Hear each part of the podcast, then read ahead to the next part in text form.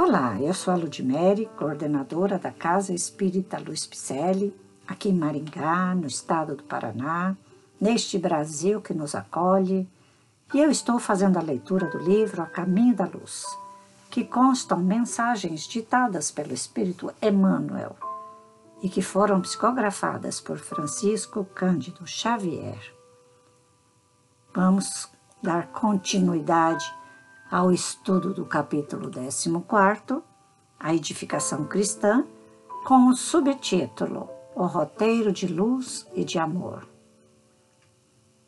Mas voltemos aos nossos propósitos, cumprindo-nos reconhecer nos evangelhos uma luz maravilhosa e divina que o escoar incessante dos séculos só tem podido avivar e a reacender é que eles guardam a súmula de todos os compêndios de paz e de verdade para a vida dos homens, constituindo o roteiro de luz e de amor através do qual todas as almas podem ascender às luminosas montanhas da sabedoria dos céus.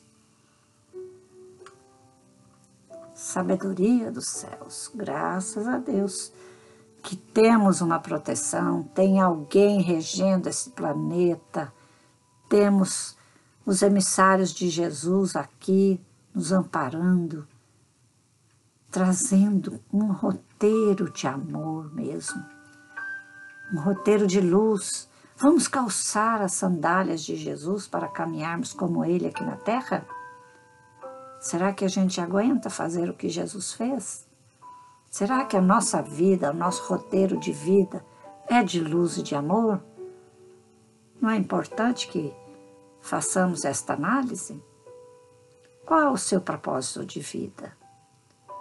Já achou seu legado, que você deseja deixar aqui na Terra para a posteridade, para seus filhos, para seus netos, para a humanidade? Estes nobres espíritos de luz nos deixaram muitos legados. Estou tentando achar um jeito, uma maneira de aumentar ainda mais o meu propósito. A espiritualidade sempre nos indica um melhor caminho, basta abrir a nossa mente para eles. E eles, com certeza, nos iluminarão os caminhos, mostrando qual é a nossa tarefa? Qual é o nosso propósito aqui na Terra? Porque todos nós nascemos com propósitos. Cabe a nós descobrirmos. Mas se mantermos nosso pensamento elevado, buscando luz, buscando o amor de Jesus, com certeza a espiritualidade vai nos iluminar e nos passar o roteiro que precisamos fazer aqui no mundo. Não é? Por isso que estou fazendo a leitura deste livro, para que a gente possa juntos irmos encontrando o que fazer realmente. No tema Fora da caridade não há salvação.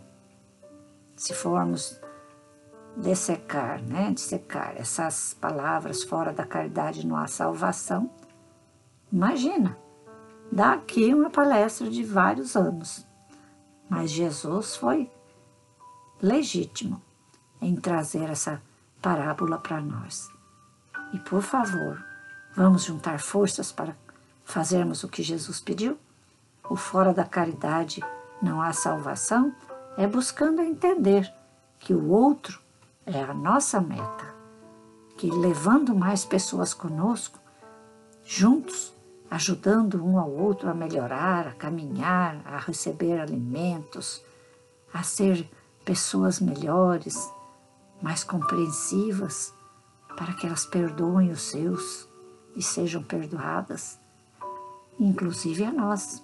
Devemos fazer isso para conosco também, tá certo? Então vamos continuar com as leituras, né? Aqui a gente encerra este capítulo 14 e na próxima leitura já começaremos o capítulo 15 para avançarmos nos nossos estudos com muito carinho, com muito amor. Deus nos ampare a todos. Grande abraço.